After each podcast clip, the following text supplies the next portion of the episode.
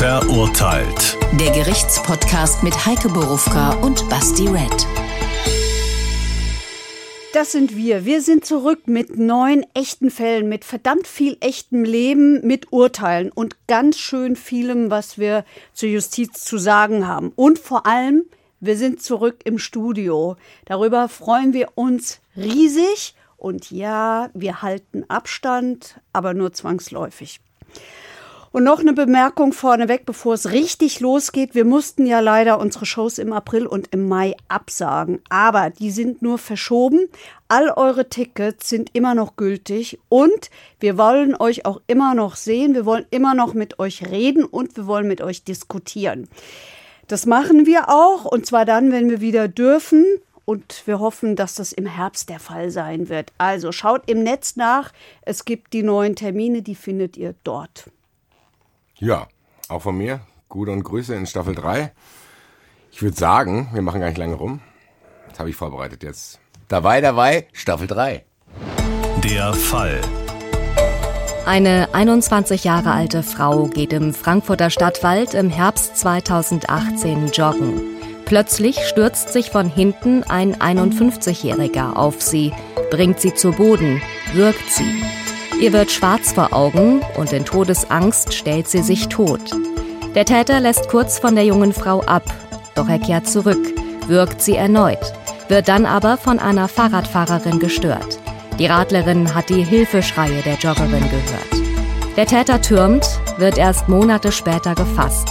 Es ist ein Fernfahrer, der in Polen schon mehrfach wegen Sexualdelikten verurteilt worden ist. In Frankfurt klagt ihn die Staatsanwaltschaft wegen versuchten sexuellen Übergriffs mit Gewalt und versuchten Mordes an. Und sie beantragt die Sicherungsverwahrung für den Wiederholungstäter. Ja. Also wenn ich das so höre, hat man da schon einige sehr, sehr, sehr gruselige Bilder im Kopf. Ich probiere trotzdem auch in der dritten Staffel wieder bei der Chronologie zu bleiben, um das so ein bisschen strukturiert aufzuarbeiten. Wie war hier dieser Tatablauf? Weil ich habe tatsächlich, Gott sei Dank, gar keine Vorstellung. Wie ist das überhaupt? Steht der einfach da zufällig oder ist das wie ein Termin im Kalender für solche Leute, dass sie sagen, heute habe ich mal Bock, das zu machen? Ich keinerlei Vorstellung, ob das spontan oder geplant ist, solche Dinge. Die Frage kann ich nicht richtig beantworten, weil der Angeklagte in dem Prozess gesagt hat, ist praktisch so passiert. Also habe ich nicht wirklich vorgehabt. Eigentlich wollte ich nur im Frankfurter Stadtwald ein bisschen Fahrrad fahren. Aber alle anderen haben ihm das nicht geglaubt, sondern sagen, nee, er hatte das vor. Er hatte das vor, ähm, weil, er, weil er so ist, wie er ist. Nämlich ein Triebtäter, und zwar ein Triebtäter. Und ähm, deswegen äh, habe ich diesen Fall unter anderem auch ausgesucht, weil es einfach, das ist das, wovor alle Frauen Angst haben dass der Unbekannte aus dem Gebüsch hüpft und dich vergewaltigt. Und das ist das, was wir doch immer lernen, dass die Masse, und ich habe es extra nochmal nachgeguckt, also ähm, der Großteil der Fälle passiert im Bekannten- und im Freundes- und vielleicht sogar im Familienkreis, aber eben nicht mitten im Wald. Ja, das ist tatsächlich, man hat so Stereotype im Kopf. Also Joggerin, Wald, ja. älterer Mann. Wie, trotzdem, wie war dieser, dieser Tatablauf? Also ich gehe davon aus, dass die Dame ist joggen gegangen, ganz normal. Wahrscheinlich gehört das zu ihrer Routine. Ja, das ist eine junge Frau von seiner Zeit, also zur Tatzeit, 21 Jahren, die sagt, ich habe die im Prozess gesehen, dass sie jeden Tag laufen gegangen ist, weite Strecken, also eine routinierte Läuferin, die kennt sich aus. Die kennt sich auch im Stadtwald aus. Es war der 30. September 2019. An dem Tag hat die Eintracht gegen Hannover gewonnen mit 4 zu 1. Das ist deshalb. Wichtiges Detail. Das ist nicht nur wegen der Eintracht und unserer Liebe zur Eintracht wichtig und weil sie damals noch im Waldstadion gespielt hat und zwar mit Zuschauern ähm, sondern es ist auch deshalb wichtig, weil die Tatzeit war 18.15 Uhr. Das heißt, da ist ein bisschen was los. So ist es.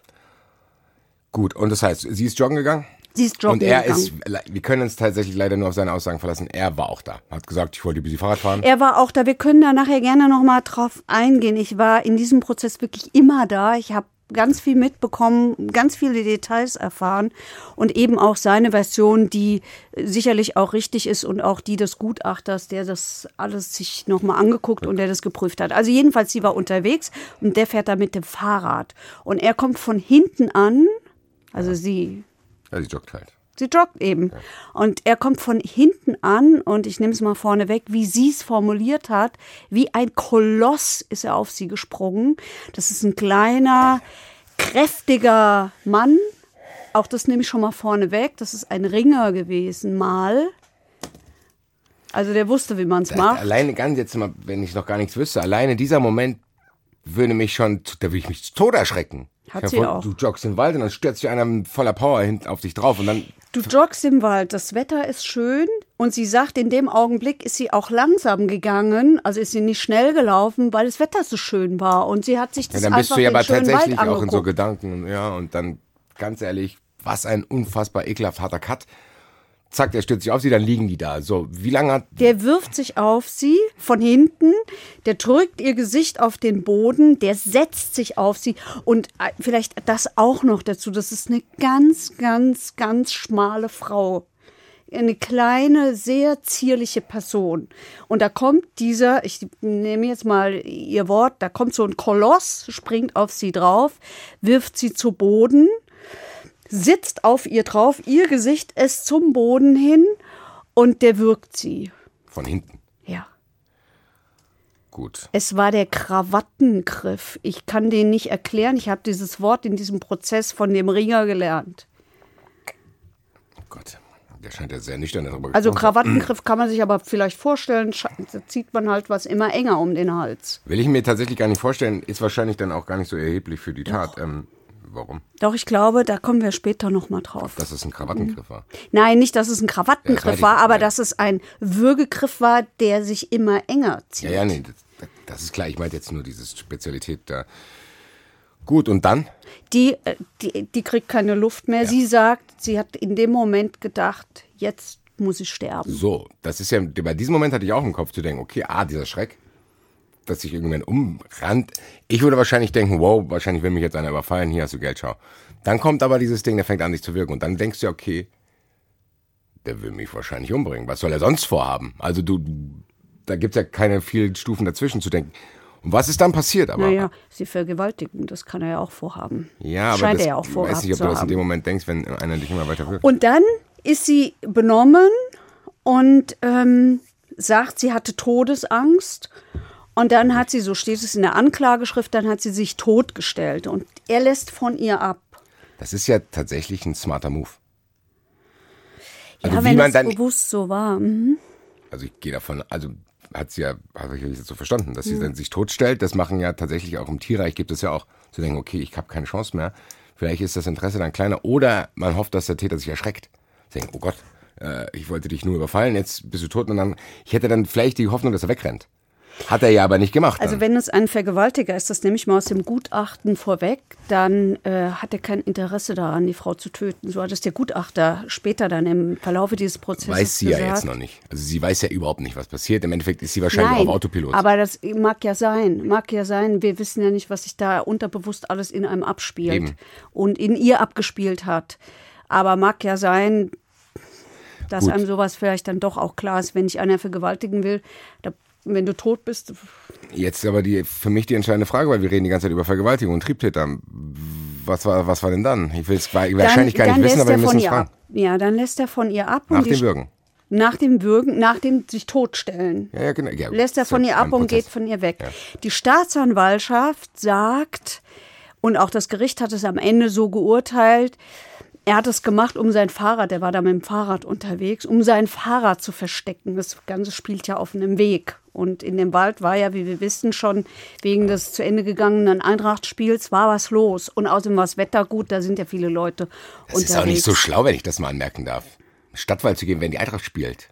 Also jetzt mal rein. Gut. Ja, das würde ich ihm jetzt mal unterstellen, dass er das nicht wusste, weil er ist kein ortsansässiger Mensch, Okay, gut. sondern Aber ein Fernfahrer, der halt zufällig jetzt hier war. was ist jetzt die nächste Handlung, die dazu führt, dass wir sagen, da ist eine Vergewaltigung stattgefunden? Sie, sie dreht sich um, er kommt zurück, Na, die lebt ja noch. Sie hat sich ja nur Ach, totgestellt. der Sie ist quasi weg um. zum Bike und der hat gedacht, ach cool, er ist weg, ich drehe mich um, weil ich denke, ich kann jetzt wegrennen. So. Das hat sie nicht beantworten können, warum es so war, weil das ist ja, das passiert ja alles Ganz im Bruchteil also- von Sekunden und du bist unter massiver. Ja, also wahrscheinlich, oh, Gott sei Dank erinnert sie sich wahrscheinlich auch nicht an alles, hoffentlich. Sie dreht sich jedenfalls um und der kommt zurück und setzt sich nur auf sie drauf. Sie ist jetzt mit dem Rücken zum Boden und er wirkt sie wieder. Und ich zitiere mal aus der Anklageschrift, da heißt es äußerst brutal und nahezu routiniert. Und sie wehrt sich und dann kommt eine Fahrradfahrerin, eine Mountainbike-Fahrerin und die hört die Hilferufe dieser jungen Frau. Und die kommt und er lässt ab und flüchtet. Die hat ihr das Leben gerettet. Was? Ich weiß nicht, ich versuche mich immer in diese Sachen reinzuversetzen. Es fällt mir hier jetzt sehr, sehr schwer, weil es sehr, sehr belastend ist. Aber nochmal die Frage. Was sind die Anhaltspunkte zu sagen, dass da eine Vergewaltigung hätte stattfinden sollen? Die vielen Vorstrafen des Angeklagten. Das heißt, allein, allein von dem Tathergang nichts. Das heißt, er hat nicht irgendwie angefangen, sich auszuziehen oder Doch, sie auszuziehen? nein, soweit kam es nicht. Nein, soweit kam es nicht. Aber sie hat das gesagt, dass sie das Gefühl hatte, dass er sexuelle Absichten hatte. Okay, gut. Ist ja jetzt auch nicht abwegig. Ich wollte es nur wissen, ob das heißt, da ist nichts passiert. Die Fahrradfahrerin kam, er ist weggerannt, sie lag da, die Fahrradfahrerin ist wahrscheinlich Ja. zu der Polizei gerufen. Die sind dann zusammen aus dem Stadtwald gegangen und äh, das war ganz schlimm. Also die, die ähm, hier das Opfer, diese junge Frau, die hat äh, sehr deutliche körperliche Reaktionen gezeigt auf das, was ihr da gerade passiert ist. Auf deren Detail gehe ich jetzt bewusst nicht ein, weil ich das, das hat so was Entwürdigendes. Nee, ja, nee, das, mir's das möchte ich der Frau nicht Kann mir das antun. schon vorstellen. Das würde mir wahrscheinlich auch passieren. Ich habe noch eine ganz kurze Frage, bevor ich später die ganze Zeit nochmal frage oder es eine Rolle spielt. War der Typ besoffen, drauf, Kokain oder gar nichts? Nichts. Okay, das heißt, das kann man schon mal komplett streichen Ja. für später. Der hat keinerlei, das heißt, der hat das bei vollem Bewusstsein tatsächlich, so wie wir es ge- gehört haben, gemacht. Ja. Und Da- die gehen dann, die sind aus dem Wald rausgegangen, da zur Straßenbahnhaltestelle. Das Ganze ist ja in Frankfurt-Schwanheim passiert. Und äh, haben dann die, die Fahrradfahrerin hat dann den Notruf angerufen und äh, in diesem Notruf, der, das wird ja aufgezeichnet, da hört man das Schluchzen und dieses schwere Atmen dieser jungen Frau. Das hat schon, das ist schon schlimm. Bin ich froh, dass das keiner von den Fällen war, wo ich mitgekommen bin, muss ich sagen. Du hast mir die Frage mit dem Alkohol und mit den Drogen beantwortet. Dann muss ich die Frage stellen, ist der Typ krank oder einfach nur ein Wichser? Äh, ja, wenn du das so formulieren willst, dann ist er ein solcher. Ähm, ja, das ist ein, ein sogenannter Hangtäter. Hangtäter sind die, die einen Hang zu schweren Straftaten, in diesem Fall eben zu so schweren Sexualdelikten haben. Eindeutig. Gut, wir bleiben trotzdem bei der Chronologie, auch wenn ich tausende Fragen habe. Muss ich, ich muss das in meinem Kopf sortieren. Der Typ ist weggerannt. Dann haben wir vorhin im Text gehört, oder beziehungsweise in der Anmoderation, das ist erst Monate später gefasst worden. Ja. Wie denn? An ihrem Laufshirt ist DNA gesichert worden. Und, ähm, und dann, hat es ein, dann hat es einen Treffer gegeben in der DNA-Datei. Und zwar deshalb, weil dieser Mensch, und zwar also ein Treffer Richtung Polen, und weil dieser Mensch eben schon mehrfach einschlägig vorbestraft ist, wirklich heftige Strafen bekommen hat. Also der hat der hat 1988 ähm, sieben Jahre bekommen. Ich kann es gerne ausführlich erzählen, weshalb er da jeweils verurteilt worden ist. Vielleicht nicht ausführlich, aber zumindest, dass wir eine Idee Ah ja, ich, ich, also ähm, mich hat es schon beeindruckt.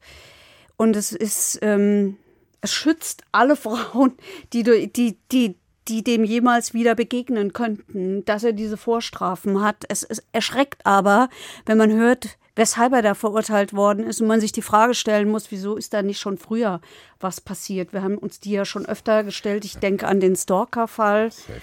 Äh, da war es ähnlich und hier war es aber eigentlich fast noch krasser. Also der hat 1988 ist er zu sieben Jahren verurteilt worden. Ich schicke mal voraus, bei allen seinen Verurteilungen haben ihn die Gutachter immer für voll schuldfähig. Deswegen habe ich gefragt, also ob Gesehen. krank, Drogen, Nein. nix. Das heißt, der Typ Nein. macht das bei tatsächlich in Ja. seinem verhältnisvollen Bewusstsein. Ob Ja. das volles Bewusstsein ist, wage ich zu bezweifeln, aus meiner Sicht nicht. Aber Gut, was? Sieben Jahre für was? Sieben Jahre, weil er eine Frau, die in ihrem Schrebergarten Kaninchen gefüttert hat, äh, auch vergewaltigt hat. Ich zitiere aus diesem Urteil. Er war seit einigen Stunden auf der Suche nach einer Frau, um sie zu vergewaltigen. 1988 ist dieses Urteil. Gut, dann war deine Zeit So, ich lasse äh, jetzt alles mal außen vor. Dann ging es da um noch einen Fall, wo er auch eine Frau vergewaltigt und auch misshandelt hat.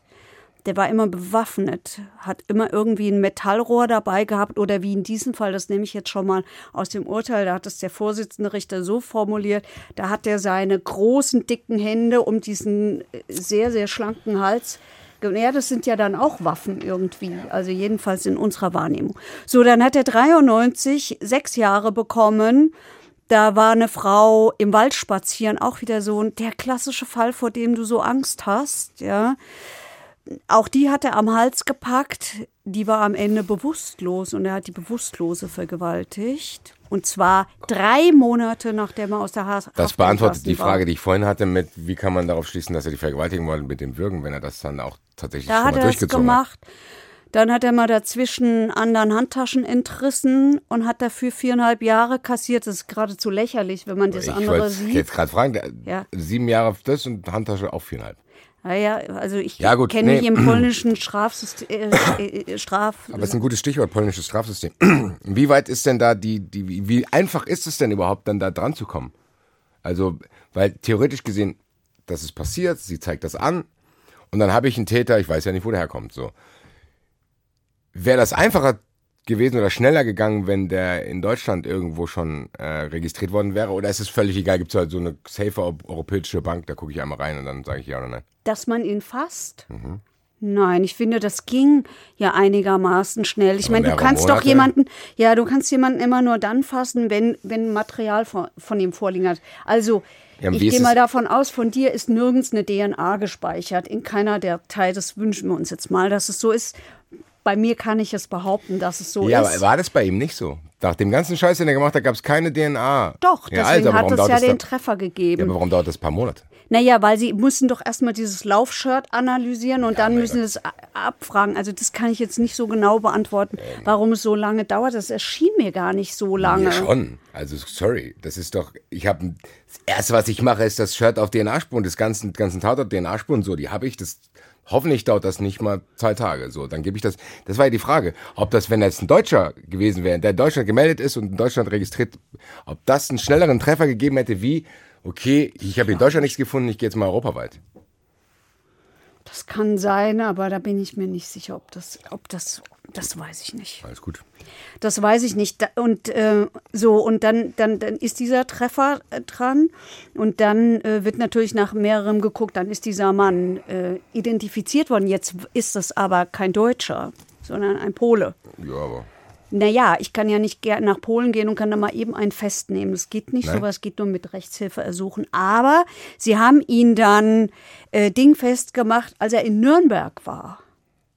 Und da haben sie ihn er erwischt. Und ach, der ist Fernfahrer. Der hat halt Sinn. gearbeitet. Der ist halt viel in der Gegend unterwegs. Und, äh, und dann haben sie eben auch festgestellt, dass sich sein Handy in jeweils die Funkzellen rund um den Tatort zur Tatzeit eingeloggt hatte. Gut, also das scheint ist ganz, also da brauchen wir gar nichts irgendwie über Zweifel reden. Diese Nummer ist wasserdicht. Ja, Handy da, DNA da, Ja. hat er ja scheinbar auch dann gar nicht bestritten. nein. So, ich habe jetzt trotzdem nochmal, gehen wir nochmal einen ganz kleinen Schritt zurück, bevor wir dahin kommen, wo du dann überall dabei warst. Vielleicht ist es auch im Zuge dessen sogar mit rausgekommen, weil die Information kannst du ja nur da haben, macht eigentlich Sinn. Biografische Details. Gibt's irgendwelche Merkmale bei diesem Typen, warum der sich so entwickelt hat? Weil eine normale Entwicklung, auch wenn alle sagen, der hat es bei vollem Bewusstsein gemacht, der hat nicht gesoffen, normal ist das ja nicht. Nein, Gott sei Dank. Ja, gibt es. Also ähm, er selber hat dann im Laufe des Prozesses mit dem Gutachter gesprochen. Die haben dann nochmal Zeit und Raum dafür bekommen, äh, weil er gesagt hat, er wolle ihm das jetzt nur alles erzählen. Er hat in dem Prozess es zugegeben, gleich zu Beginn. Er hat sofort über seine Anwälte zugegeben, dass er der Mensch war, der diese Frau überfallen hat. Was er aber nicht zugegeben hat, ist, dass es eine sexuelle Komponente hatte. Sondern er, er, also er ist, wie sage ich das jetzt, dass du dich nicht so sehr aufregst? Wird wahrscheinlich nicht möglich sein. Nee, es ist auch schwierig auszuhalten.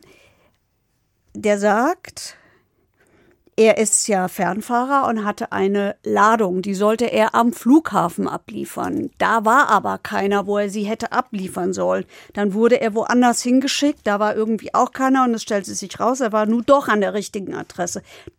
Nun war es aber zu spät, weil da niemand mehr war, es war Wochenende. Und darüber hat er sich sehr geärgert und da ist er so wütend geworden. Und dann hat er diese Anspannung in sich gespürt und das, ich zitiere, impulsive Bedürfnis, sie zu entladen. Für alle, die es nicht sehen können, man kann Basti schon ansehen, wie es pumpt in ihm. Sorry. Nein, nein, jetzt mal ganz im Ernst. Das ist für mich noch ein weiterer Schritt. Natürlich ist es der kleinste in diesem Gesamtgemenge. Aber das ist auch respektlos dem Opfer gegenüber. Denk dir halt was Richtiges aus, du Piep. Ganz im Ernst, was ist das denn? Ich habe meine Ladung nicht ab. Da würde ich mich, da wäre ich noch saurer als Opfer. Was ist denn mit ihm?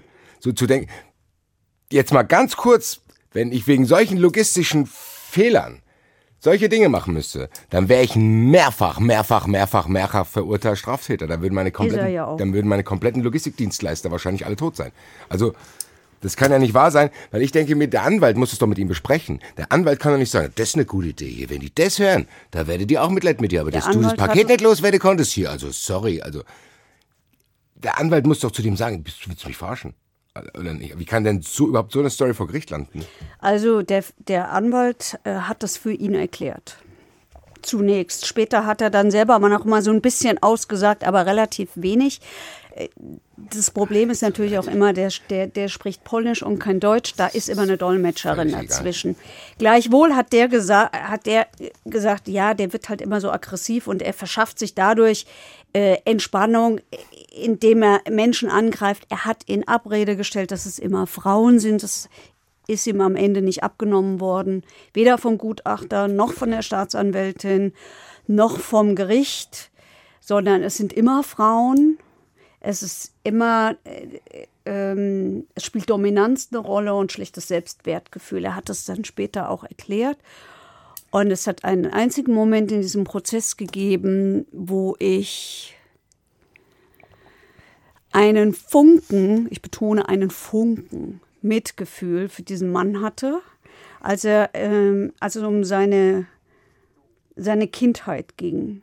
Ich Das war weiß- meine ursprüngliche ja, Frage, bevor ich mich aufgeregt habe. Sorry. Ja, aber dazwischen kam dann die Frage, warum macht er das? Also er, macht das angeblich, ähm, um seine Aggressionen loszuwerden. Safe. So. Aber was ist ihm im Endeffekt passiert? Der ist in einem kleinen Dorf in Polen groß geworden.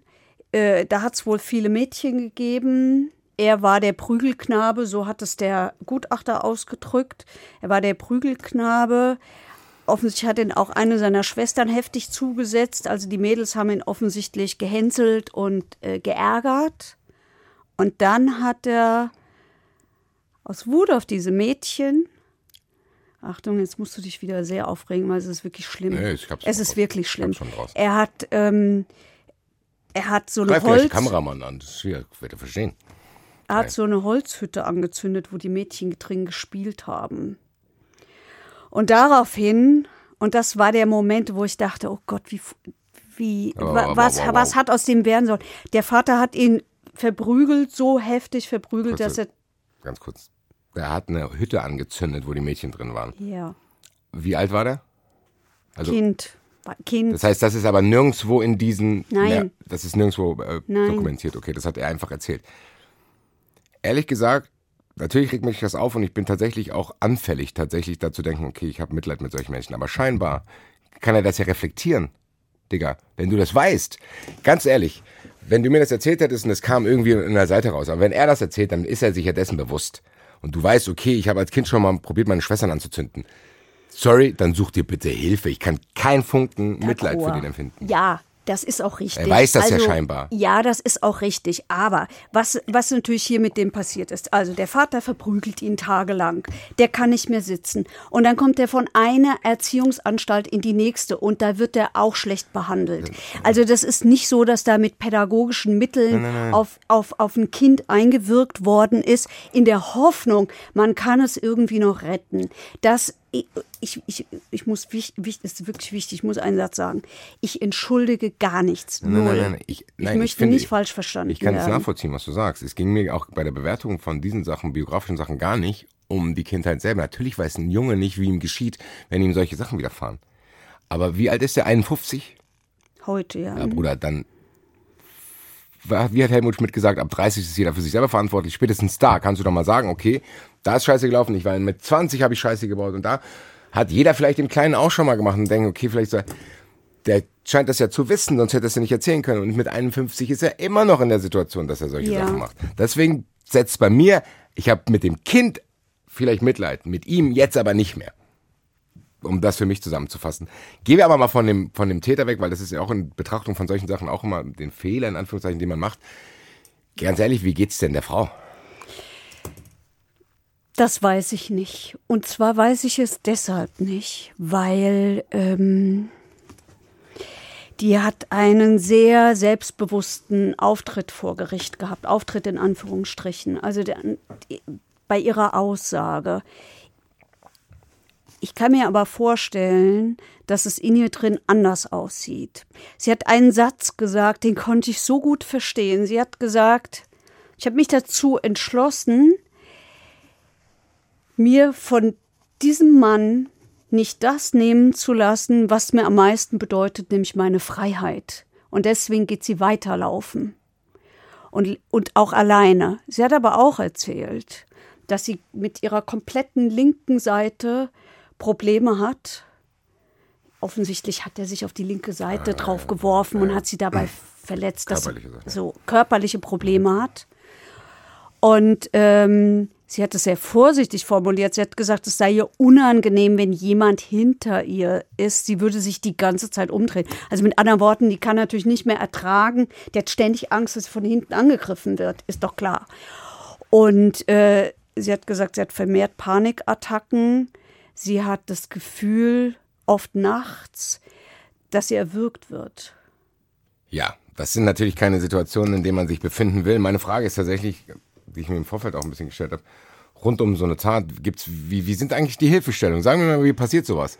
Und dann, die hatte jetzt Glück, da kam eine äh, dritte Person dazu, zu der kommen wir später auch nochmal, weil das auch nochmal wichtig wird, meiner Meinung nach. Äh, was ist denn, wenn die nicht da gewesen wäre? So, wo gehe ich denn hin? Ich rufe da ja dann eigentlich die Polizei an. Aber die kann mir ja dann im Sinne nur helfen, okay, wir probieren einen Typ zu finden und dann gibt es eine Gerichtsverhandlung. Gibt es irgendwelche Hilfen für solche Leute? Weil die sind ja mit Sicherheit nicht in der Lage, das komplett bei vollem Bewusstsein und bei, weiß ich nicht, ja, mir fehlt da kein guter Begriff ein, aber die sind ja ein bisschen durcheinander, würde ich mal sagen. Ja, das ist ja immer der Vorwurf, dass die Justiz so täterorientiert ist und dass man immer nur auf die Täter schaut, weil es ja um den Nachweis von deren Schuld geht. Das meine ich. Und da musst du jetzt erstmal in der Lage sein, wenn ja. dir gerade sowas passiert ist, um dann eigentlich noch in der Situation zu sein, hier, du musst, musst aber erstmal beweisen. So. Also ich hätte keinen Bock, wenn ich denke, boah Leute, ich bin völlig fertig. Und dann habe ich noch indirekt latentes Gefühl, mir wird unterstellt, vielleicht stimmt es ja gar nicht. Also ich glaube, das ist deutlich besser geworden. Ich ähm, war natürlich noch nie dabei bei so einer Vernehmung bei der Polizei. Auch die ist ja sehr belastend. In, du hast die ja, stellen dir Detailfragen dann so. Und dann ja, musst du, du das alles erklären und denkst, hallo? Du hast ja bei diesen Taten fast nie Zeugen. Also da hast du es ja auch nicht gehabt. Ne? Es gibt die Frau und die Aussage dieser Frau. Ja.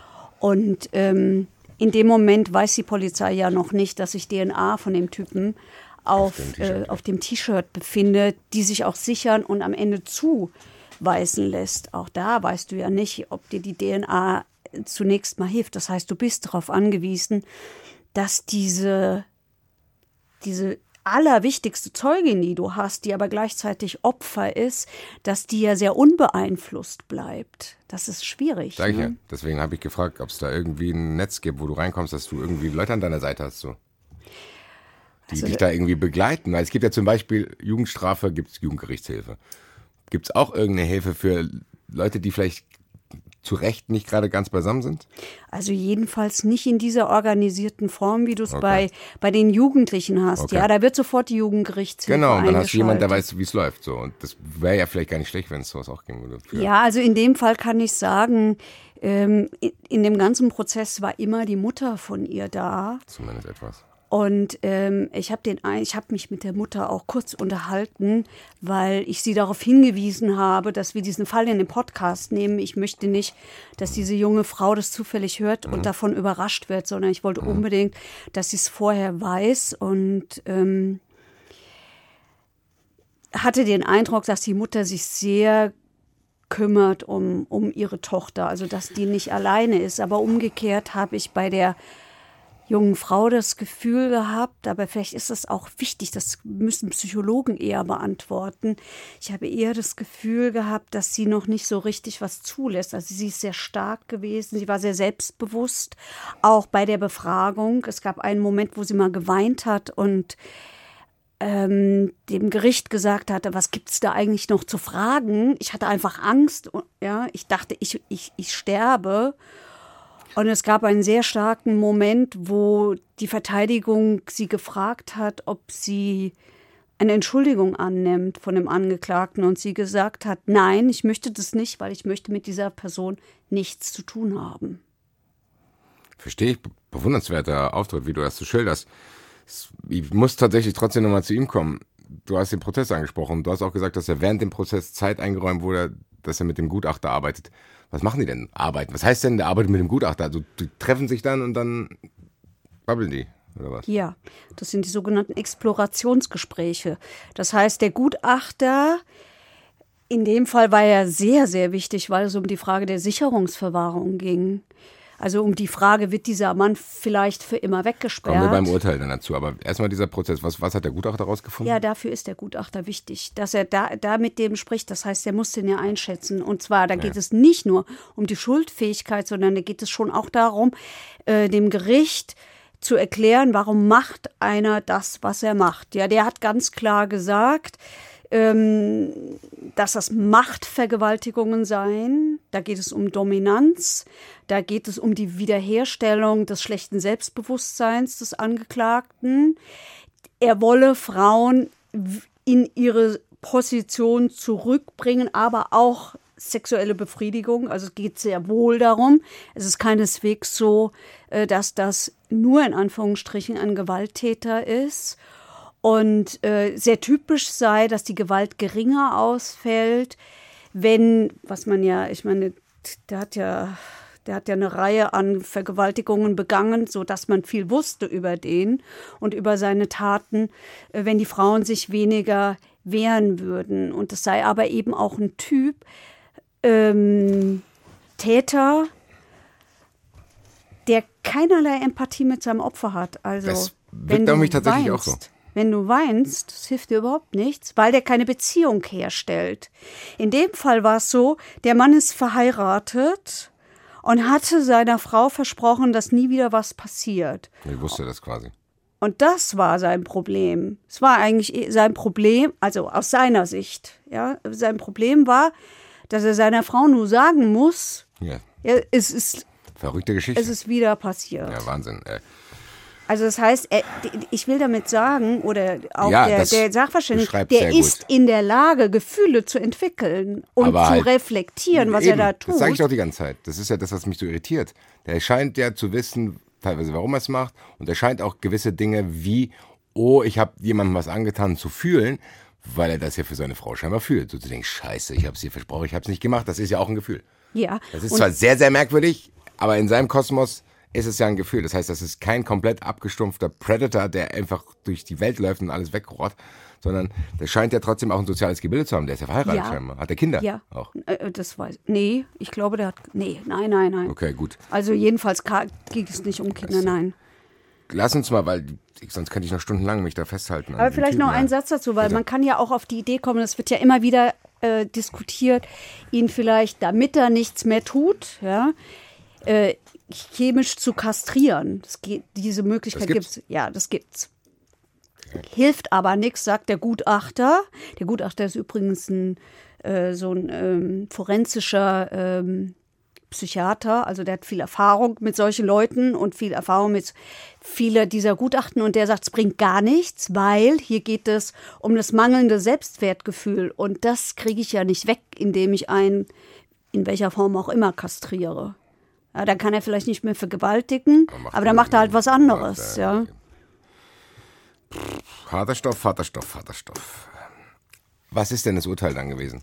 Und was überhaupt angeklagt worden? Weil ganz am Anfang hatte ich auch die Probleme zu sagen, ja, wann kommt es denn zur Vergewaltigung? Das muss man ihm ja dann anhand seiner Vergangenheit nachweisen. Das heißt, was genau ist hier angeklagt worden? Es war angeklagt versuchter Mord. Weil der die gewirkt hat. Nee, ja, ja.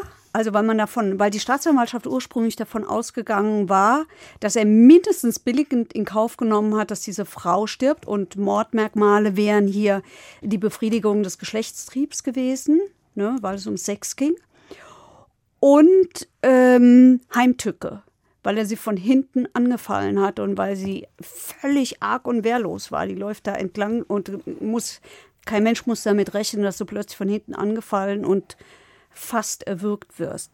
Das war angeklagt und es war angeklagt. Ja, also versuchte Vergewaltigung und versuchte Nee, eben Mord. genau nicht. Es war nicht die Nein. versuchte Vergewaltigung angeklagt. Das war das, was mir so, sch- was mir, was, ich, was mir so schwer über die Lippen kommt, weil mir das so, was mir, weil mir das so ver- unverständlich ist. Versuchter sexueller Übergriff mit Gewalt. Das ist eine Stufe, deutlich eine Stufe unter der Vergewaltigung. Das wusste ich nicht, aber lass uns auch hier probieren, Struktur reinzubringen. Weil wir haben auch interessante O-Töne von der Staatsanwältin dazu. Wir fangen jetzt mal tatsächlich, weil ich stelle mir nämlich folgende Frage. Wir reden hier immer nur von versucht, versucht, weil es hat nicht stattgefunden. Aber das hat ja nicht stattgefunden, weil er auf die Idee kam, zu sagen, oh, scheiße, blöde Idee, sondern weil jemand dazu kam. Das heißt, er hat ja im Endeffekt Suff gehabt. Für, also zumindest für den Prozess, dass es aus dem versuchten Mord kein Mord geworden ist, weil nicht weil er da aufgehört hat, sondern weil irgendjemand kam.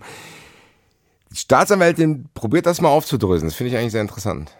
Die Möglichkeit, den Strafrahmen zu mildern wegen eines Versuchs ist gesetzlich vorgesehen.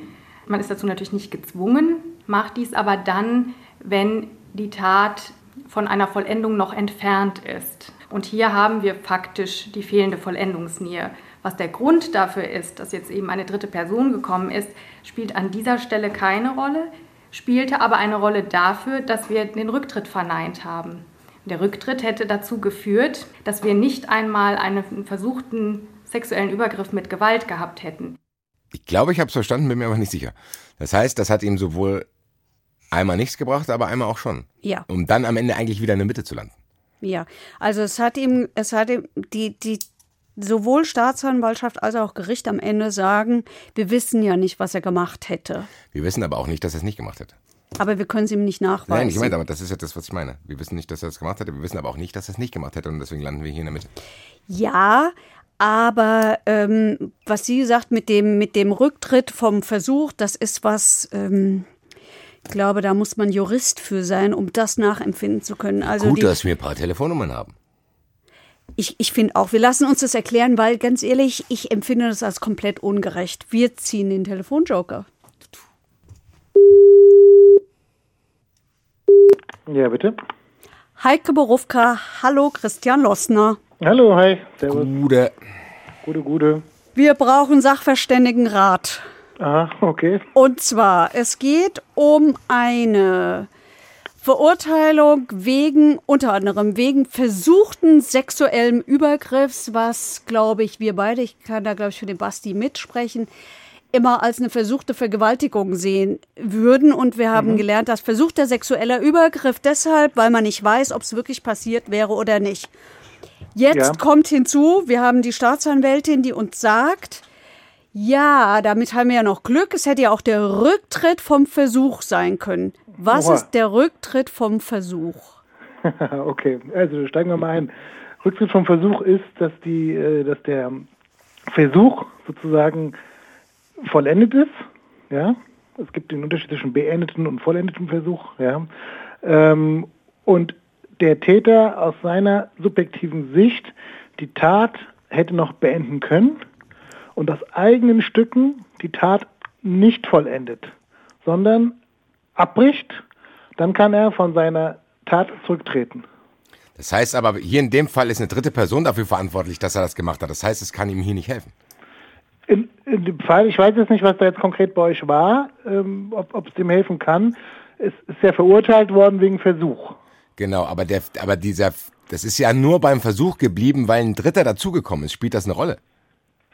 Also, ob ich jetzt selber aufhöre oder ob ich das mache, weil ein anderer dazukommt. Das muss also spielt eine Rolle, du meinst jetzt äh, die, die, die Rolle in, in, dem Rahmen der Strafe oder wo? Ja, also sagen wir mal, ich, ich begehe eine Tat mhm.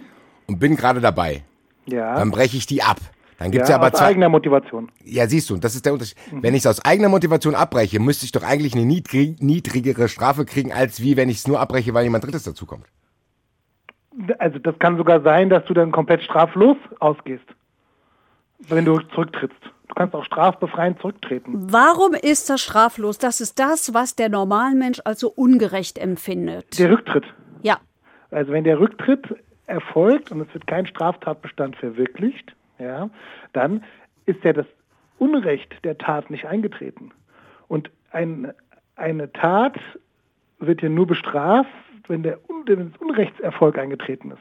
Aber das ist das beim ist Versuch ja das Schlimme doch auch sozusagen. nicht.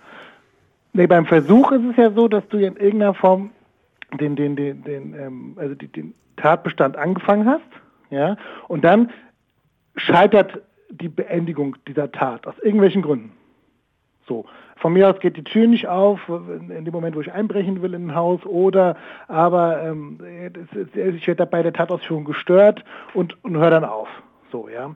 Ähm, dann ist die Tat nicht vollendet und der Unrechtsgehalt nicht eingetreten, aber nicht aus eigenen Gründen, sondern aus extern hinzugetretenen Gründen, genau. für die der Täter in dem Moment sozusagen, ich sag mal, nichts kann. Und das, ja. Ist ja, das muss ja ein Unterschied sein. Und im, äh, im Gesetz steht drin, äh, wegen Versuchs wird nicht bestraft, wer freiwillig die weitere Ausführung der Tat aufgibt so, oder deren Vollendung verhindert.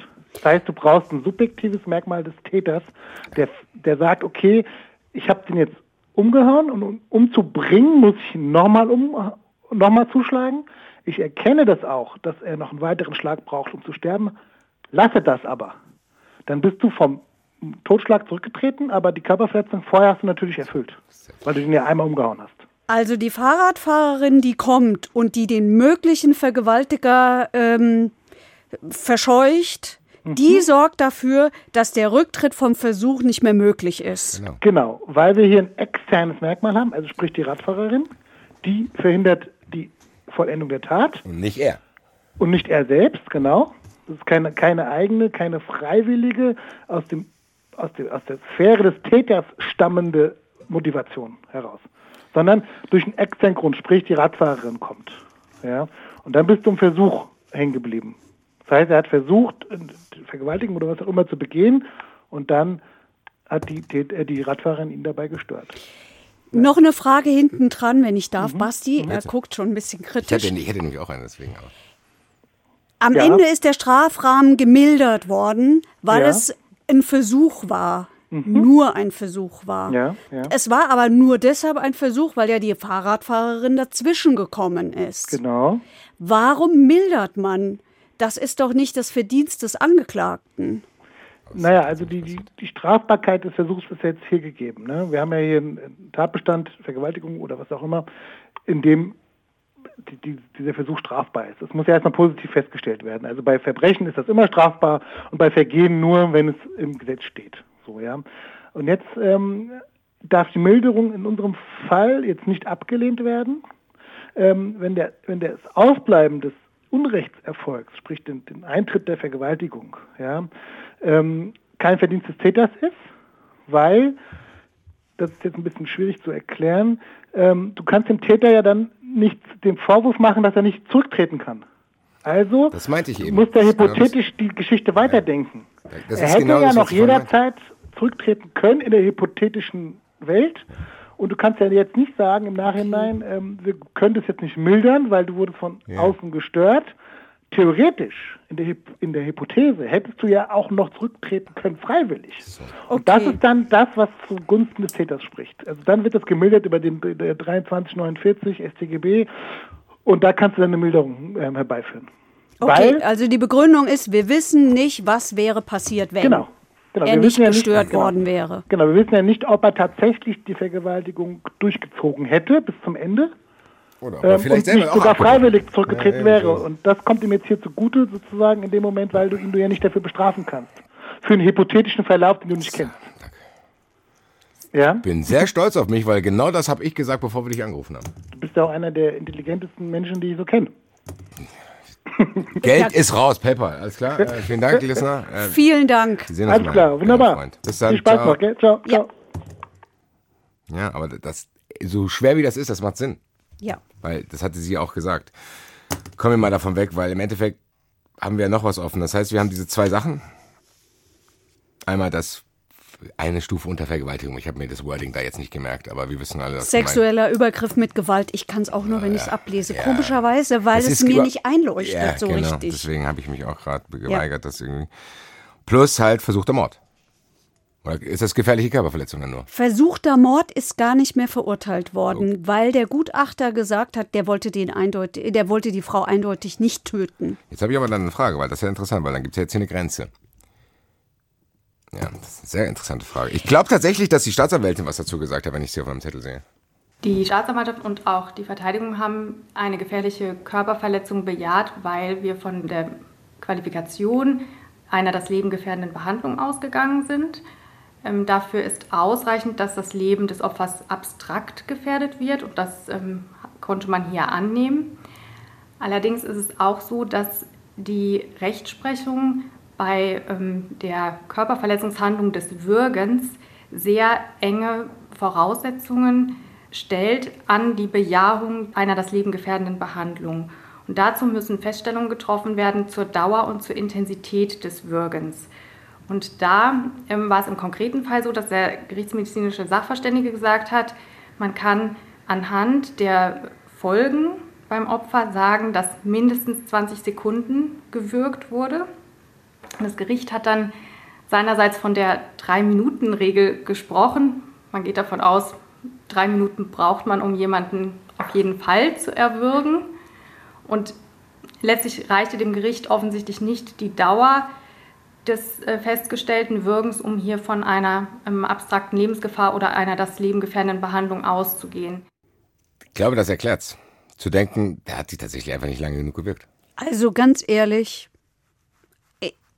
ja, das ist im Urteil so drin, aber selbst die Verteidigung, selbst die Verteidigung hat auf gefährliche Körperverletzung plädiert, weil sie sagt, der hat die gewürgt und das ist eine, ähm, das ist eine lebensgefährdende Ge- Behandlung.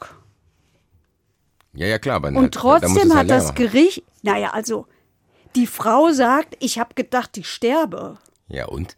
Ich, ich habe auch manchmal im Alltagsgefühl, ich habe gedacht, oh Gott. Das ist aber ein Unterschied. Nein, nein, aber ja, das, jetzt bin ich in einer blöden Situation, weil ich will es eigentlich auch nicht verteidigen. Aber ich kann diese Drei-Minuten-Regel verstehen.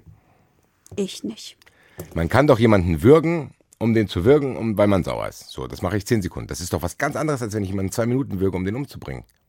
Die Staatsanwältin hat in ihrem Plädoyer, die wir eben gehört haben, die Frau Mukrauer, hat in ihrem Plädoyer gesagt, das ist ein absoluter Grenzfall zum Mord, aber wir können die akute Lebensgefahr nicht Sag ich nachweisen. ja, weil wir nur 20 Sekunden. Gleichwohl ist es doch so, dass du damit rech der guckt doch nicht, du guckst doch als Täter nicht auf die Uhr und sagst, jetzt höre ich besser auf, weil ich habe die drei Minuten noch nicht erreicht. Der hat die gewürgt und die Frau hatte das Gefühl, ich sterbe. Ja, aber das, es Und- tut mir leid, so hart wie das klingt. Das Gefühl von der Frau kann man hier trotzdem nicht in die Bewertung mit einfließen lassen. Doch. Nein. Und Nur weil das- sie das und- Gefühl hatte, und- dass sie stirbt, äh, kann ich ja nicht sagen, das ist jetzt faktisch Der juristisch gesehen Mord. Gutachter hat gesagt, das sind 20 Sekunden vermutlich, vermutlich gewesen. Aber es muss doch einen Grund haben, warum die die Zeit rausfinden. Dann so unerheblich kann es ja nicht sein. Ansonsten wäre ja das Würgen alleine so. Ja gut, Würgen, ich habe das Gefühl, es Also reicht. im Urteil hieß es, äh, das ist keine gefährliche Körperverletzung, weil eine gefährliche Körperverletzung erheblich sein muss. Stopp, stopp, stopp, stopp, stopp. Das will ich nicht verteidigen. Ich will verteidigen, warum es kein versuchter Mord ist. Warum? Ach so. Ich will den Unterschied zwischen Körperverletzung und gefährlicher Körperverletzung, Ah, da war ich okay, jetzt gar nicht okay, dabei. Entschuldigung. Ich ja, war dann jetzt bin dabei, ich beruhigt. ich war jetzt dabei, die Drei-Minuten-Regel zu sagen, okay, ich wollte nicht innerhalb der Drei-Minuten-Regel nochmal staffeln. 20 Sekunden, normale Körperverletzung, ist aber 20 bis passiert. 40 Sekunden Schwere, 40 bis Aber genau Mord. das ist passiert. Okay, okay, okay, mit dem versuchten Mord sind wir uns einig. So, dann sind wir Aber doch auf ich, was ich nicht verstehe, ist, dass es keine gefährliche Körperverletzung ist. Eine einfache Körperverletzung, wenn ich eine Frau so würge. Also, das ist mir zu wenig. Ich probiere es mal zu erklären, beziehungsweise vorzustellen, warum es so ist. Weil der Schaden, den du mit 20 Sekunden Würgen anrichtest, wahrscheinlich nicht ausreicht, um jemanden zu töten. Bingo, das haben Sie gesagt. Erhebliche Folgen und längere Dauer wären nötig gewesen. Meine ich halt, also, ja, so. Aber ähm, Boah, an das der Stelle hart. Ich bin ich, ja- glaube ich, keine Juristin, sondern normal Ganz Mensch. ehrlich, ich habe es gerade bei mir reflektiert, ich will gar nicht in diesen Bereich so krass reinrutschen, dass man so, so denkt. So, was denn, ist nur 20 Sekunden? Da muss, also, nee. Also, das ist tatsächlich sehr, da muss man sich sehr abstrakt Ja. der Dinge im Gehirn zurechtmalen. Passt tatsächlich dazu, weil wenn ich jetzt schon mal in dieser Situation bin, dass ich so ein bisschen diese Rolle annehmen muss und will, werde ich jetzt weitermachen. Ich war nicht sicher, ob ich diese Fragen stellen soll, aber ich, es tut mir leid, die kamen mir in den Kopf. Bei Vergewaltigung an sich. Spielt es eine Rolle, wenn ich selber eine ansteckende Krankheit habe und oder ich die Person schwänger? Also wenn du eine ansteckende Krankheit hast, Also sagen wir mal, spielt das eine Rolle. Ja, den Fall hatten wir ja. Den Fall hatten wir ja mit Nadja Benaisa, der ähm, der Sängerin, die in Darmstadt vor Gericht stand wegen gefährlicher Körperverletzung, weil sie HIV-positiv War war. ja nun aber keine Vergewaltigung, sondern einvernehmlich. So hat es halt nicht gesagt. Ja, aber du hast doch dann zwei Ta Straftatbestände. Du hast dann, du hättest dann in deinem Fall die Vergewaltigung Plus. und die Genau. und die gefährliche Okay. Körperverletzung. Und das ist dann übrigens eine. hm? Das leuchtet mir ein. Und Schwangerschaft? Ja, Schwangerschaft Weil- ist wichtig, was die Folgen anbetrifft. Die Folgen spielen ja schon eine Rolle. Deswegen werden die Opfer ja auch vor Gericht immer gefragt, was, sie, was, was es für Folgen für sie hat. Das spielt eine große Rolle. Genau, das wollte ich nämlich sagen. Das heißt, im Endeffekt ist es so, dass das quasi in die Beurteilung, weil das ja quasi trotzdem auch was Krasses ist, weil das musst, du musst es vielleicht abtreiben. treibt, treibt den Strafrahmen Das, immens wollt, nach das wollte ich oben, wissen, ja. okay, das wollte ich wissen. Das heißt, es ist dann nicht egal, so von wegen, das ist, kann bei einer Vergewaltigung dabei sein, sondern das Nein, ist auch was, blöd wie sich das jetzt anhört, aber in unserem Fall, wo der Täter dann Glück hat, wenn es nicht so ist. In der Strafbemessung. ja, der hat sie ja zum Glück nicht vergewaltigt. Ja. Ich habe jetzt noch eine abschließende Übrigens, Frage, die ich jetzt Vergewaltigung. Vergewaltigung heißt das Eindringen in eine Körperöffnung. Also Du hast Vergewaltigung. jetzt angesprochen, dann hämmen wir das auch noch an. Die Vergewaltigung hätte vorausgesetzt ein Eindringen in den Körper. Das wäre auch dann verwirklicht gewesen, beispielsweise wenn der ähm, Angeklagte ihr einen Finger eingeführt hätte. Das war hier aber nicht passiert und möglicherweise auch nicht beabsichtigt. Ähm, die Problematik hier war, dass wir letztlich nicht sicher wussten, was er in diesem Fall vorhatte. Dazu will ich gar nicht viel sagen. War mir ein bisschen zu detailliert. Ähm, wir müssen trotzdem, um jetzt voranzukommen, so schwer es ist, wir hatten jetzt dieses Urteil. Und wir waren jetzt schon bei der Staatsanwältin. Wir hören uns jetzt mal tatsächlich an, warum sieben Jahre. Und dann reden wir tatsächlich noch ein bisschen über die Sicherungsverwahrung. Aha. Der Angeklagte würde für den Fall, dass das Urteil rechtskräftig wird, zunächst sieben Jahre Freiheitsstrafe vollstrecken. Und im Anschluss an diese Freiheitsstrafe würde er, wenn er weiterhin gefährlich ist, die Sicherungsverwahrung vollstrecken. Dadurch, dass wir jetzt schon wissen, dass Sicherungsverwahrung angeordnet wurde, muss im Strafvollzug schon so mit ihm gearbeitet werden, dass er die Chance hat, dass diese Maßregel für erledigt erklärt wird oder zur Bewährung ausgesetzt wird. Wenn aber nach Abschluss dieser sieben Jahre Freiheitsstrafe er weiterhin gefährlich ist, dann vollstreckt er die Sicherungsverwahrung und diese Sicherungsverwahrung kann bei fortdauernder Gefährlichkeit unbegrenzt vollstreckt werden. Ja, da ist so ein bisschen, haben wir jetzt quasi das Urteil hier mit reingebracht. Ähm, aber noch, ich habe noch viel mehr Fragen, muss ich sagen. Der muss jetzt sieben Jahre ins Gefängnis? Ja. Und in der Zeit hat er schon die Chance, sich auf diesen Test, die bewertet, ob er da bleiben muss, vorzubereiten. Habe ich das richtig verstanden?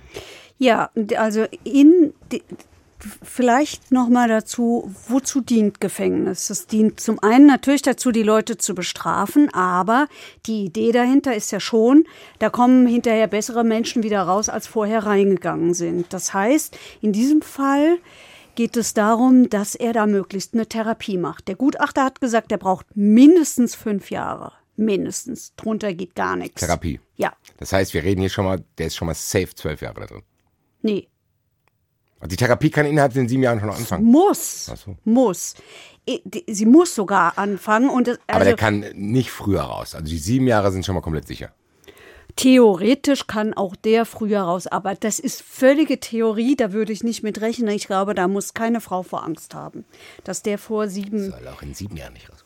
Ich, das wird er vermutlich auch nicht. Der Mann ist 51 und äh, macht das, seitdem er ein, Seitdem er seine Schwestern anzünden wollte. ja. Meine Güte. Ich habe jetzt gerade so äh, gezögert, weil ich, äh, da ist noch so ein Satz aus dem Prozess, aus dem Gutachten in Erinnerung geblieben, das ich auch so erschreckend fand. Ist fand ich genauso irgendwie auch ekelhaft wie erschreckend. Nämlich schon als Kind wusste er, wie Frauen im, im, im Team, wie Frauen im, im ich kann es nicht mal sagen, in, Im Teambereich. ja, dort riechen, aussehen. Ich weiß nicht, ob schmecken, ich will es nicht wissen. Also, ähm, das ist doch furchtbar. Bin so froh, dass ich nicht in diesem Prozess Das ist doch furchtbar. So, also jedenfalls zurück zum. Thema. Ähm, der kommt ins Gefängnis. Das Im- hat, er, das hat er einfach gesagt. Warum? das hat er dem Gutachter Warum? erzählt. Wie? Warum sagt er das dem? Weil ich glaube, weil der sich mal tatsächlich erleichtern wollte. Ich glaube, der wollte mal reden. Der hat zum ersten Mal, sagt er, äh, darüber geredet. Er habe es vorher nie getan. Das ist ein bisschen schwierig zu beurteilen, ob es tatsächlich so ist, weil dieser Mann schon einer ist, der die Schuld immer bei anderen sucht. Also die, er hat kein Urteil äh, äh, hingenommen. Er hat jedes Mal Rechtsmittel eingelegt. Ja, also das. Der hat nie gesagt, okay, jetzt ändere ich mal was ähm, sondern hat jedes Mal versucht, diese Urteile irgendwie zu kippen. Es hat aber nie funktioniert und er hat auch in diesem Prozess immer wieder entweder über seine Verteidiger oder selber oder über den Gutachter sagen lassen, das waren immer die anderen. Es sind immer die anderen dran schuld. Also es geht ja auch um die in einer Vorverurteilung um die Vergewaltigung eines neunjährigen Mädchens. Da ist das neunjährige Mädchen ihm angeblich hinterhergelaufen. Also der konnte nichts dafür und irgendwie, irgendwie war plötzlich die Hose offen und die anderen Details erzähle ich jetzt nicht. nebenbei auch noch raus. Ist gut. Ja, ich durfte ja vorher nicht weiterreden, weil man das ja ehrlich. aushalten Ich will von dem nichts mehr hören von dem Typ. Muss ich aber wahrscheinlich leider. Ja, weil der kommt jetzt, jetzt- vermutlich, ja. wenn er in Hessen bleibt, kommt er in die sozialtherapeutische Anstalt nach Kassel. Für Vermutlich. solche Fälle brauche ich übrigens einen bequemeren Stuhl langsam. Ja, sorry. Er kommt vermutlich, wenn er in Hessen bleibt, in die sozialtherapeutische Anstalt nach Kassel. Und da muss es dann eine Therapie geben, die individuell für ihn gemacht ist. Da, da, da mag man sich aufregen und denken, Kostenhaufen Geld. Ich finde es trotzdem richtig. Ich finde es trotzdem richtig, weil es ist besser als, also es ist, ähm, ich, ich finde das richtig, weil wir haben Du musst halt trotzdem besser sein als die Leute, mit denen du, die du dann quasi behandelst, in Anführungszeichen. Du kannst ja nicht, der Staat muss immer reine Ja. Interessen haben. Ey, der muss auch sagen, human der, der, der. Staat darf nicht so emotional Emotionen haben wie wir. So. Ja. Der muss, darf das nicht haben. Der muss sagen, du hast Scheiße gebaut, wir müssen gucken, dass du es nicht mehr machst. Und wir haben das Bundesverfassungsgericht, das gesagt hat, jeder Mensch muss theoretisch, Ja, ja. theoretisch Das ist wichtig, eine realistische Perspektive haben, irgendwann wieder entlassen zu werden. Und wir haben ja den, den Strafvollzug, um die Menschen besser zu machen. Wir müssen also erstmal gucken, ob wir mit unseren Mitteln aus diesen Menschen auch einen besseren Menschen machen können, der nicht mehr als Triebtäter durch die Gegend läuft und, und Frauen und Kinder vergewaltigt. Ja. So, wenn sich nach sieben Jahren herausstellt, oh ja, hat funktioniert, der ist überhaupt nicht mehr gefährlich, dafür brauche ich zwei Gutachten, die mir das bescheinigen, dann hat sich das erledigt mit der Sicherungsverwahrung. Wenn, was sehr wahrscheinlich in diesem Fall ist, es nicht so ist, dann geht er in die Sicherungsverwahrung. Aber auch in der Sicherungsverwahrung muss immer wieder geguckt werden. Die Sicherungsverwahrung dient ja, die, die Strafe ist abgegolten, also er muss ja nicht mehr weiter bestraft werden, das ist passiert. Die dient dazu, eine Gesellschaft zu sichern. Deswegen lege ich immer so Wert auf Sicherung und nicht Sicherheit, weil wir sollen in Sicherheit bleiben und der soll gesichert werden.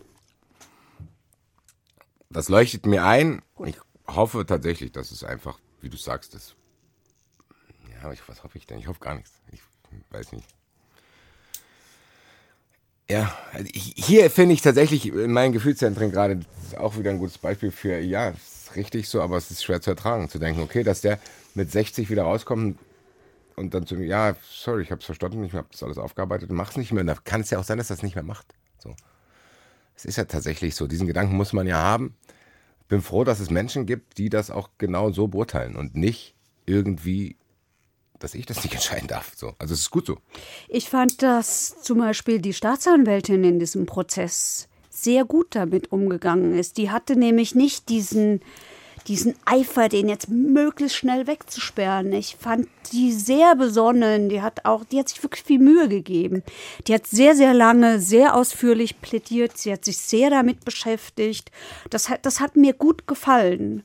Das, das, das, hat mir wirklich gut gefallen und sie hat ja, die, sie, sie, hat ja gefordert, also sie hatte acht Jahre und die anschließende Sicherungsverwahrung gefordert. Es sind am Ende sieben Jahre bei rausgekommen. Damit, denke ich, kann man gut leben. Wichtig war die Sicherungsverwahrung. Ich wollte gerade sagen, wichtig ist dann, dass man dieses Fallnetz hat, zu sagen, okay, egal was du nicht machst und machst, du kommst auf jeden Fall nicht einfach nach sieben Jahren raus, sondern wir checken mal, dass das, was du da irgendwie machst und was du alles erlebt hast, nicht mehr passiert. Ja. Bin kurze Nebenfrage zu solchen Sachen. Kann der beantragen, dass er sagt, nee, ich will hier nicht äh, vor Gericht, ich will nach Polen? Der kann beantragen, dass er nach Polen, äh, dass er in, po dass in Polen vollstreckt wird. Ja, das kann er. Das kann er, das wäre vielleicht auch gar nicht ganz doof, weil der ja kein Deutsch kann. Das ist ja, ja schwierig, einen ja. zu therapieren. Ja. Und noch, noch ein Gedanke fällt mir gerade noch ein. Ähm, Warum? Du hast dich ja so geärgert darüber, dass er sich so als Gewalttäter darstellt, der aggressiv ist und seine Aggression loswerden muss, indem er sich Menschen bemächtigt. Und der hat ja, ja behauptet, egal ob Mann oder Frau. Ob ich da mich ja. drüber aufgeregt habe, weiß ich nicht. Es geht tatsächlich um den Grund, den er genannt hat. Aber trotzdem finde ich interessant, dass du das sagst, weil. Ja, erzähl. Ich glaube, du willst gleich erzählen, was ich jetzt vermuten wollte. Ich lasse dir gerne Vortritt, wenn du magst. Ja, ich kann mir auch vorstellen, dass er lieber als Gewalttäter gesehen werden will, als als Vergewaltiger, weil äh, so ist musst es ja dann ins Gefängnis. Und dann gibt es ein paar Leute, die sagen, oh, du bist auch Gewalttäter, komm, wir trinken einen zusammen. Machst du mit Sicherheit nicht als Vergewaltiger. So ist es auch. So ist es auch den, äh, den Sexualstraftätern geht es nicht gut im Gefängnis. Den Gewalttätern geht es deutlich besser. Ja.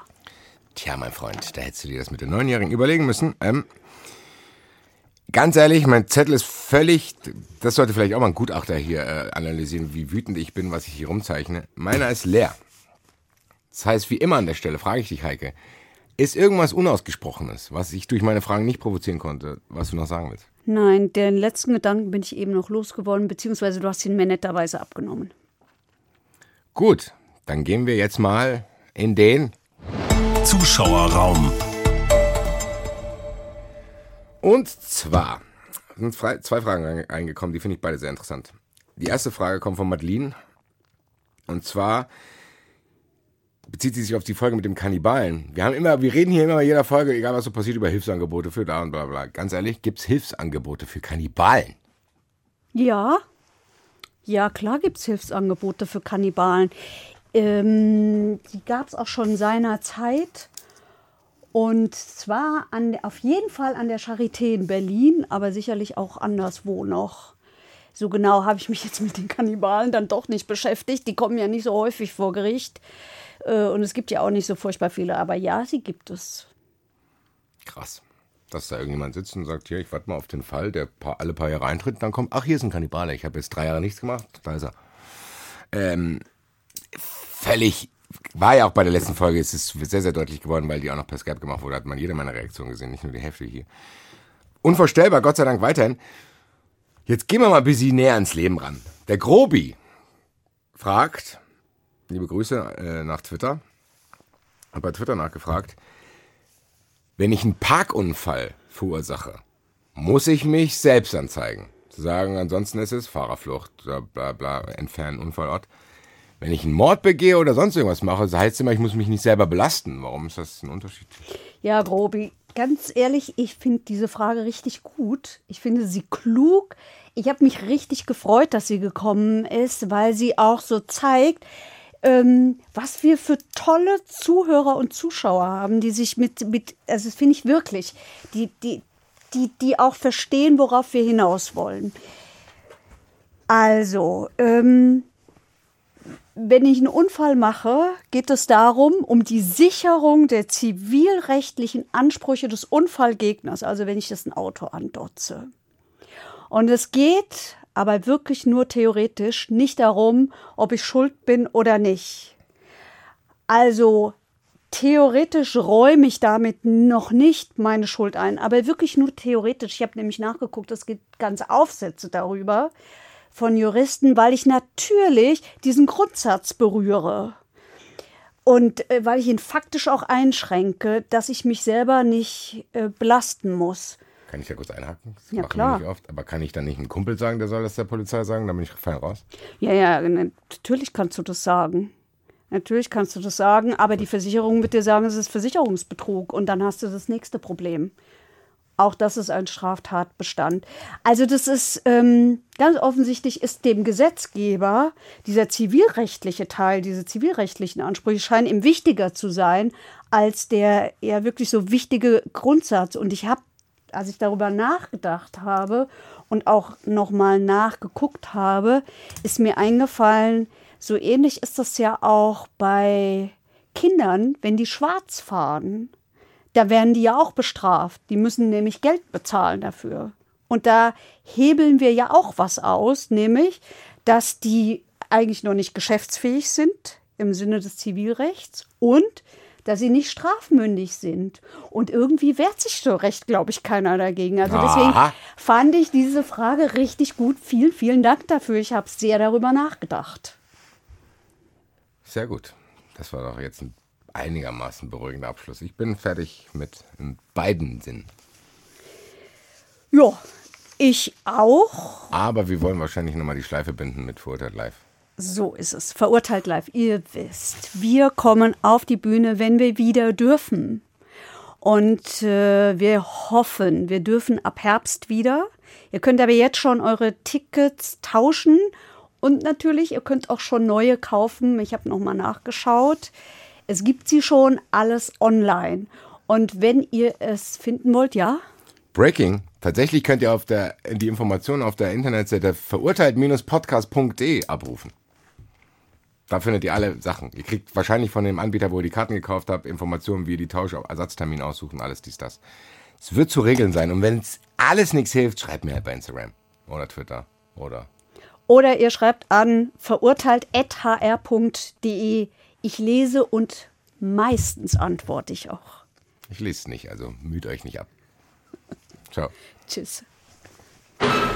Verurteilt. Der Gerichtspodcast mit Heike Borufka und Basti Red. Eine Produktion des Hessischen Rundfunks.